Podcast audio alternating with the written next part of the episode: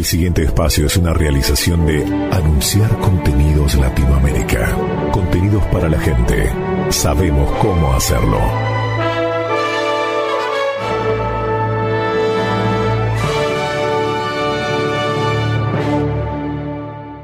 Anunciar Contenidos Latinoamérica presenta Maratón, el Alfa y la Omega.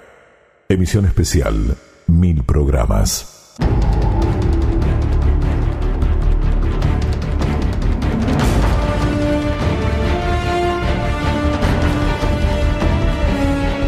Te acompañamos en la maratón El Alfa y la Omega, emisión mil programas.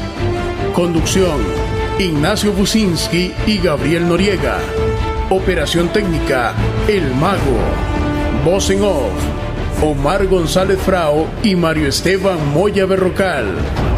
Invitados, Alfredo Musante y Carlos Guzmán.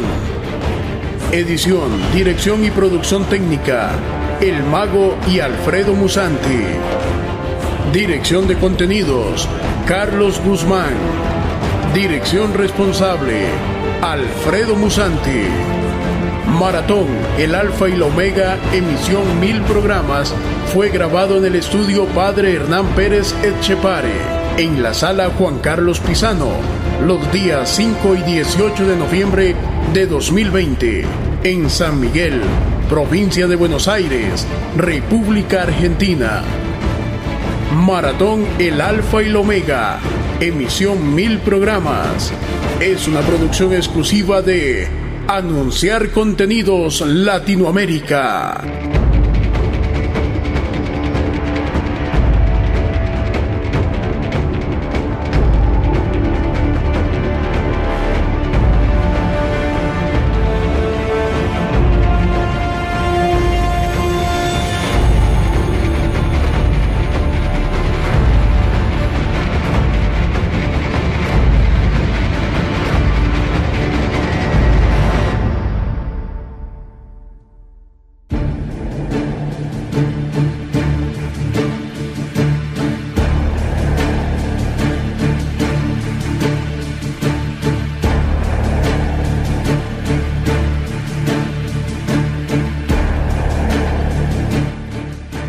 Seguimos en el Alfa y la Omega.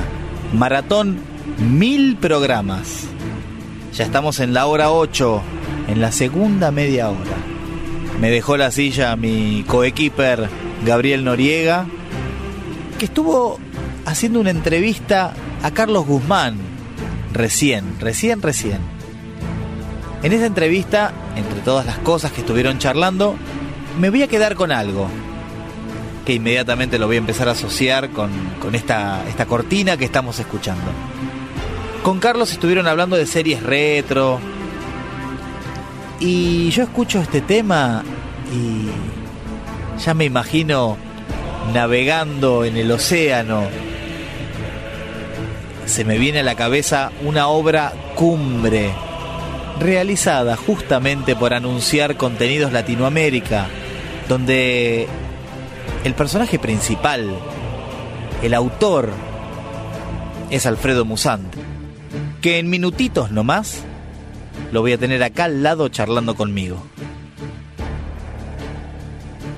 Estás escuchando Maratón, el Alfa y la Omega. Emisión especial, mil programas. El viaje que cambió al mundo. Episodio 1. El inicio de una travesía.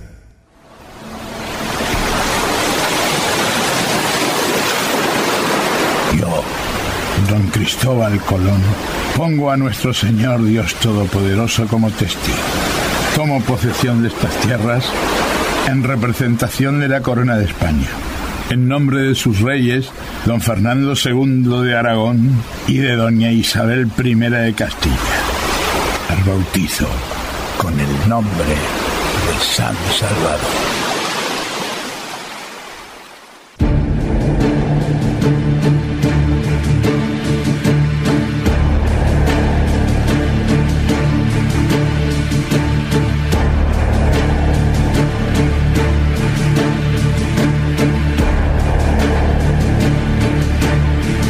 Bueno, me encantó el extracto que hemos escuchado del episodio 1.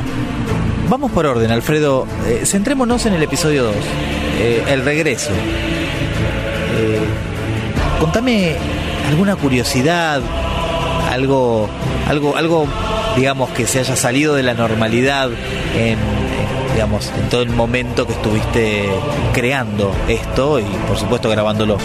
No, la curiosidad que tuvo el episodio 2, el regreso, que fue escrito totalmente en España, en Asturias. Recuerdo que toda la investigación la hice en parte en el avión, que son casi 16 horas de vuelo. Ahí generé un poco la columna vertebral del guion, la primera parte. Después allá en España seguí investigando, haciendo más los borradores y lo terminé acá en la Argentina donde eh, saco el grosso de 45 voces, que son todas de Argentina, uno de México y otro de Estados Unidos, que son dos argentinos que también están viviendo en nuestros países. Estaba escuchándote, Alfredo, con respecto al almirante, que fue tan, tan tenaz y fue siempre para adelante a pesar de las, de las dificultades. Bueno, vos también, cuando escribiste el guion, veo que estuviste en Asturias, que estuviste viajando, estuviste en hoteles. Y lo mismo, no paraste de escribir en ningún momento. Eh, esto fue solo con el episodio 2, ¿verdad? Sí, el episodio 2 fue el que, el que me llevó casi dos meses de investigación y después casi un mes más para escribir el guion. Obviamente que uno no está abocado 24/7 para esto, ¿no? Porque además estaba todo el trabajo y todo esto, pero bueno, se logra el objetivo y ahora cuando el mago quiera vamos a poder escuchar un extracto de lo que fue este episodio 12, el regreso.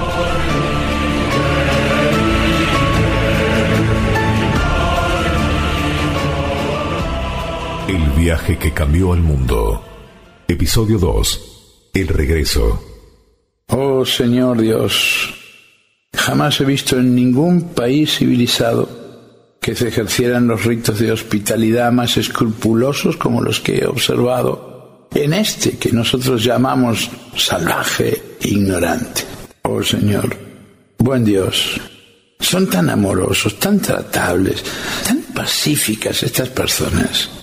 Gracias, mi Dios, gracias, Señor, por conducirme a esta nueva tierra. Qué extraños son tus caminos, oh Dios. Qué poco sabemos los hombres de tus designios, qué poco. Esta es la tierra más hermosa que los ojos humanos hayan visto jamás. En este viaje han ocurrido cosas que, si las relatara en detalle, los cansaría. Y ese no es el objetivo que busco.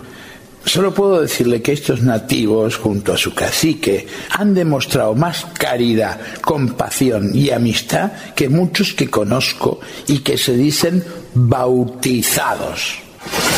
Yo, Alejandro VI, obispo, siervo de los siervos de Dios, al queridísimo Hijo en Cristo, Fernando, y a la queridísima hija en Cristo, Isabel, ilustres reyes de Castilla, León, Aragón y Granada salud y bendición apostólica, entre las obras agradables a la divina majestad y deseables para nuestro corazón, existe ciertamente aquella importantísima, a saber, que principalmente en nuestro tiempo la fe católica y la religión cristianas sean exaltadas y que se amplíen y dilaten por todas partes y que se procure la salvación de las almas y que las naciones bárbaras sean abatidas y reducidas a dicha fe. Lo que mis ojos están viendo quedará grabado en mi memoria para siempre. Era el miércoles 25 de septiembre del año 1493. Estábamos presentes mi hermano y yo. Vimos a nuestro padre, el almirante, sobre la cubierta de la nao. Estaba reflejado por una luz que marcaba su figura y que se fundía con los rayos del astro rey. Entonces lo escuchamos con voz potente, dando la orden de elevar anclas en el puerto de Cádiz, allí donde estaba reunida toda la armada. Almirante, usted no puede tocarme. La corona me protege. Deberá enviarme a España. Y una vez allí, su imperio llegará a su fin, se lo prometo. Estás escuchando Maratón, el Alfa y la Omega. Emisión especial, mil programas.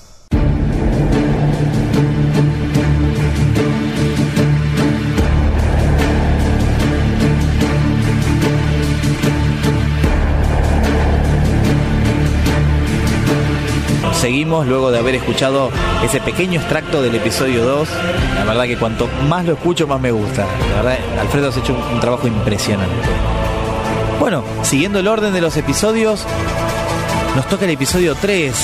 Este episodio que, recién comentaste que era un episodio más bien oscuro, donde bueno, eh, el gran almirante ya, empieza a tener una serie de dificultades, de problemas, principalmente con su, con su cuerpo, ¿no? Con su físico. Contame, contame un poco los, los entretelones del almirante eh, durante este episodio 3. Bueno, el episodio 3 tiene una característica muy especial donde vemos que Colón eh, se llama justamente las cadenas del almirante, ¿no? Donde todo el episodio se hace referencia a las cadenas de toda índole. Simbólicamente, o sea, siempre hay, como una presencia en lo que son las cadenas eh, en la vida del hombre. Eh, fue también un episodio donde tuve la suerte de que acá se incorpora muchísima gente de otros países de Latinoamérica, con un elenco de 103 comunicadores, eh, casi cuatro meses para escribir el guion, otros cuatro meses para la edición, y notamos y encontramos la figura de Colón ya no tanto como en el episodio 1, con toda esa fuerza y esa valentía, ya más bien un Colón que ya está un poco, ya viene de vuelta, donde su cuerpo le empieza a pasar factura, donde la naturaleza eh, comienza en este tercer viaje a, a, revelarse un poco con el almirante, donde este se encuentra con dos tsunamis, eh, donde tiene que también enfrentar a las inclemencias del tiempo. En un momento eh, el almirante queda ciego por hay mucha sal, ¿no? En el medio, en una parte del Ecuador, donde le ataca la vista y él queda ciego temporalmente y se basa solamente para poder seguir navegando con lo que los signos que muestra la naturaleza. Él le dice a su contramaestre que, que les cuente qué ven en el mar, en el aire, cómo, cómo están las velas, etcétera, etcétera. No, la verdad que era un, tipo, un marino impresionante. Y lo más oscuro que tiene esta saga es cuando ya vemos un poco el poder, como Bobadilla, que es el nuevo gobernador que lo suplanta a él, eh, es lo que sucede siempre, ¿no? Como el poder enseguece, ahí eh, este hombre se, se apropia de la española, se la hace suya, lo encarcela a los tres hermanos, a Diego, a Bartolomé y, a, y al almirante, los, los incomunica a los tres. Y encontramos también muchos personajes históricos que de repente la mayoría de la gente ni sabe. Eh, donde cuando él viene de vuelta a la península en la carabela La Gorda, el capitán Andrés Martín, que es el capitán de esta nave, él no puede entender, no puede llevar como pasajero al hombre que, que, que, descubrió el nuevo mundo, que le quiere sacar las cadenas, y el almirante dice que no, que lo único que tienen ese poder para hacerlo son los reyes. No, la verdad que me compenetré tanto en el guion en un momento de la historia donde a Colón lo, sorprenden, lo emboscan los mismos españoles para llevarlo preso delante del gobernador Bobadilla, donde lo golpean con las picas de las lanzas y después lo arrastran con, con sogas por detrás de los caballos. La verdad que hay un historiador que lo plantea muy bien y es muy fuerte. Uno se mete, quizás el que escuche de repente no, no lo podrá experimentar, pero cuando uno se mete en la investigación y, y, empieza a hacer comparaciones con otros historiadores, es como que te mueve, te mueve un poco las fibras más íntimas. Qué impresionante, Alfredo. La verdad me, has dejado con piel de gallina. Solo imaginarme por lo que pasó el, el almirante, ¿no? En este episodio que, con justa razón, es un episodio oscuro. Pero más allá de este episodio, y bueno, en un ratito le vamos a pedir al mago para que nos ponga un extracto sobre esto, sobre este episodio 3. Hay algo que sucede mientras estabas escribiendo el episodio 3. Se rumorea por acá y me pasaron el dato. Eh, se dice que me han pasado el dato. Relatos de la pasión Es, todo lo que te voy a decir. Contame sobre eso. En pleno proceso del guion del episodio 3, Las cadenas del almirante, surge otro radioteatro que se llama Relatos de la Pasión, que tiene que ver con la muerte eh, y resurrección de Jesucristo, desde el jueves al domingo de resurrección. Se me plantea realizar un radioteatro en pleno radioteatro de Colón, otro radioteatro. Bueno, ahí este, convoco a 14 comunicadores que son el mismo elenco del episodio 3. Bueno, en menos de 15 días, escribiendo el episodio 3, Las cadenas del almirante, escribo Relatos de la Pasión y paralelamente se graban los dos radioteatros, nada más que aprovechando los comunicadores que participaban del otro episodio. Alfredo, una, una máquina de escribir.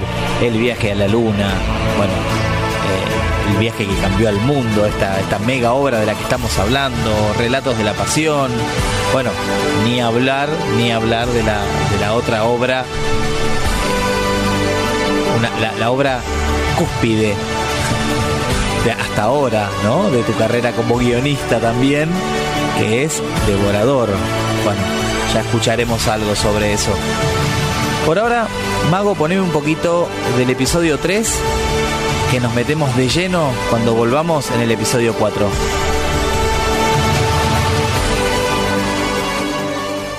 A la memoria del padre Hernán Echepare. El viaje que cambió al mundo. Episodio 3. Las cadenas del almirante. Bienvenido, almirante, a mi ciudad, a mi isla. Veo que lo han golpeado. Lo lamento mucho. Bueno, usted tiene experiencia en esto.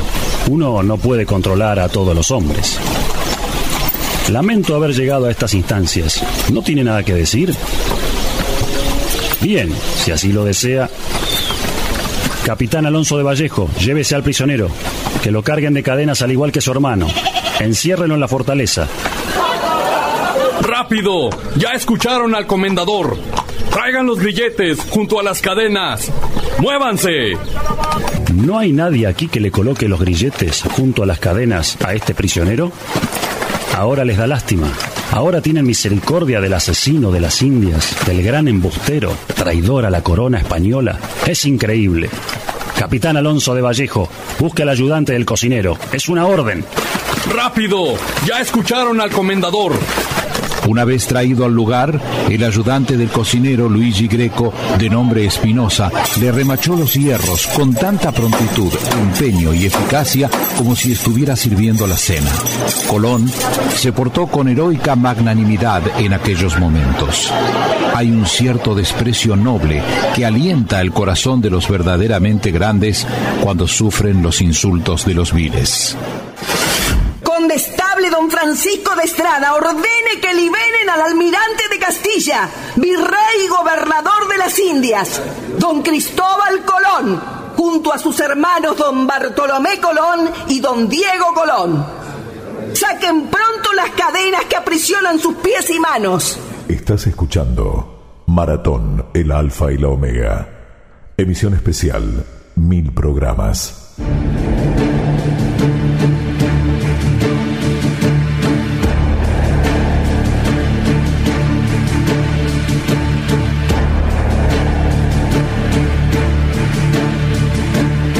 Luego de haber escuchado el episodio 3, continuamos, Alfredo, con el último episodio, el episodio cumbre de esta saga del viaje que cambió el mundo. Te dejo vía libre para que nos cuentes un poquito sobre todo esto.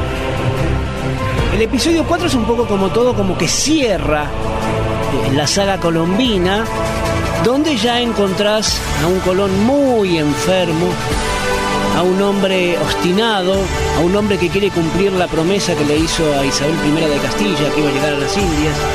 Pero en medio de todo esto, fallece quien hacía de Cristóbal Colón, Juan Carlos Pisano, que desde el inicio él hacía este personaje, y tuve que reescribir 30 episodios, porque si no me quedaba totalmente colgado o tenía que suplantar, en este caso, a Juan Carlos Pisano por otro actor.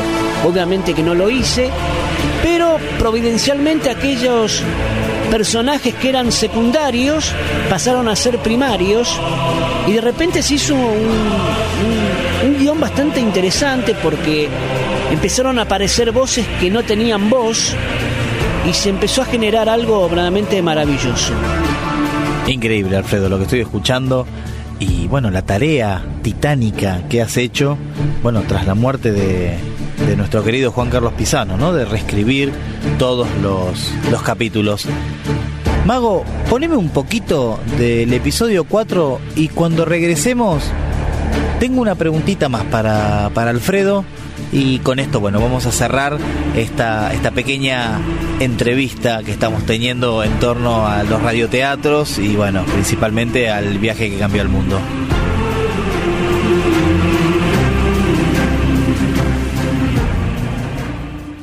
La memoria de Juan Carlos Pisano y Hugo Emilio Cainzos. El viaje que cambió al mundo. Episodio 4. La última travesía. ¡Observa, salvaje! ¿Querías ver en acción a mis hombres? ¡Ahí los tienes! Capitán Velázquez, de la orden a todos los hombres que no dejen a nadie con vida. ¡Mátenlos a todos! Caragua será el ejemplo para que los otros caciques entiendan quién es el que manda ahora en la española. ¿Qué hace este marino aquí? ¿Cuándo entenderá que el rey no le otorgará lo que pide? ¡Qué tragedia! ¿Cómo un hombre puede desperdiciar su vida de ese modo? ¿No lo crees, Sánchez? ¿No es un desperdicio? Desperdicio. De Fonseca, si nuestros nombres serán recordados en los libros de historia, serán solamente por el de él. En tus manos, Señor, encomiendo mi espíritu. Estás escuchando Maratón, el Alfa y la Omega. Emisión especial, mil programas.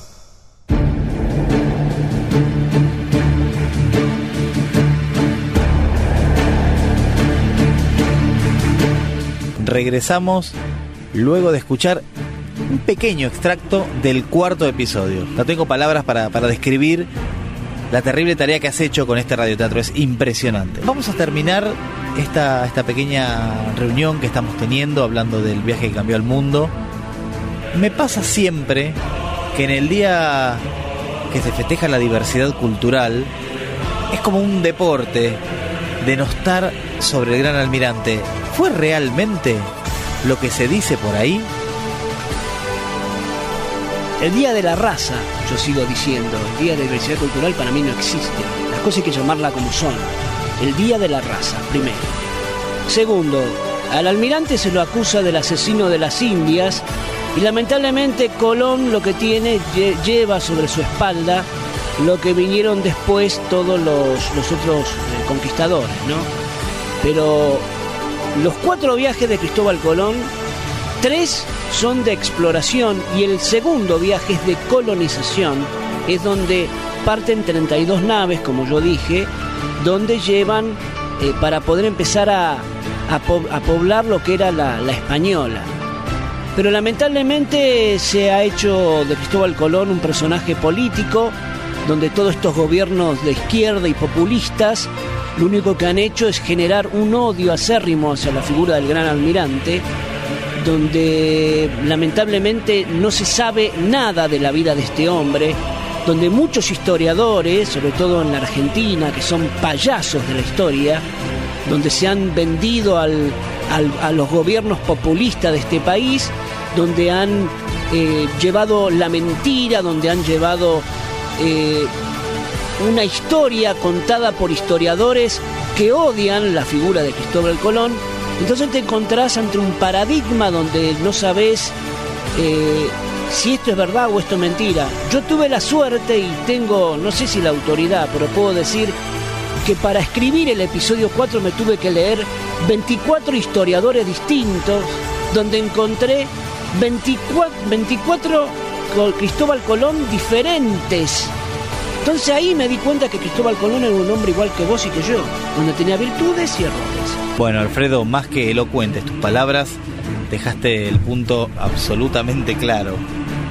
Y sí, está bien, hay que, hay que tratar de echar luz sobre tanta oscuridad cultural Más allá del radioteatro, del viaje que cambió el mundo, que lo podemos escuchar en www.elviajequecambióalmundo.com.ar. Gracias por habernos echado luz sobre digamos la parte esta parte histórica, ¿no? De cómo se manipula esto. Mientras tanto, nosotros acá con el mago y Gabriel que no sé dónde anda, seguimos en la maratón 1000.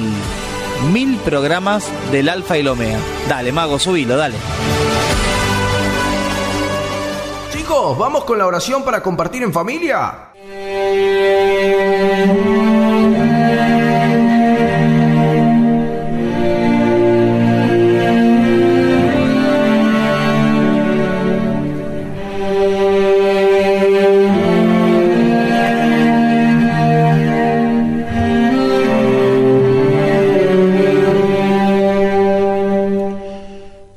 A Dios nuestra soledad interior.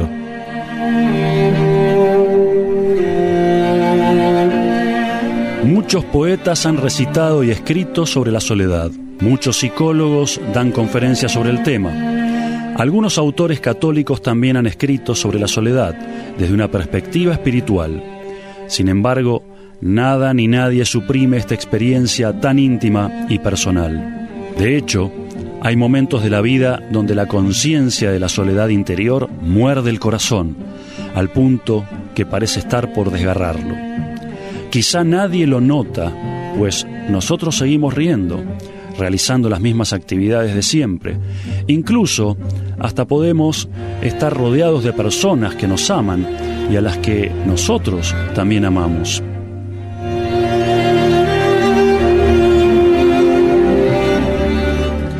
Aún así, ese sentimiento se encuentra allí, agazapado en algún rincón del alma, y en ocasiones sentimos que reaparece con dientes filosos que desgarran nuestro corazón.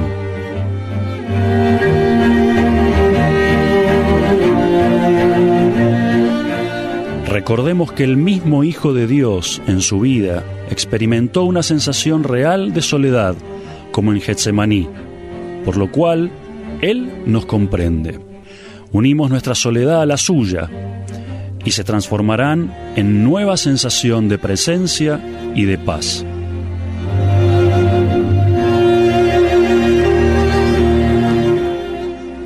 Leemos en Josué, yo estaré contigo, no te dejaré ni te abandonaré.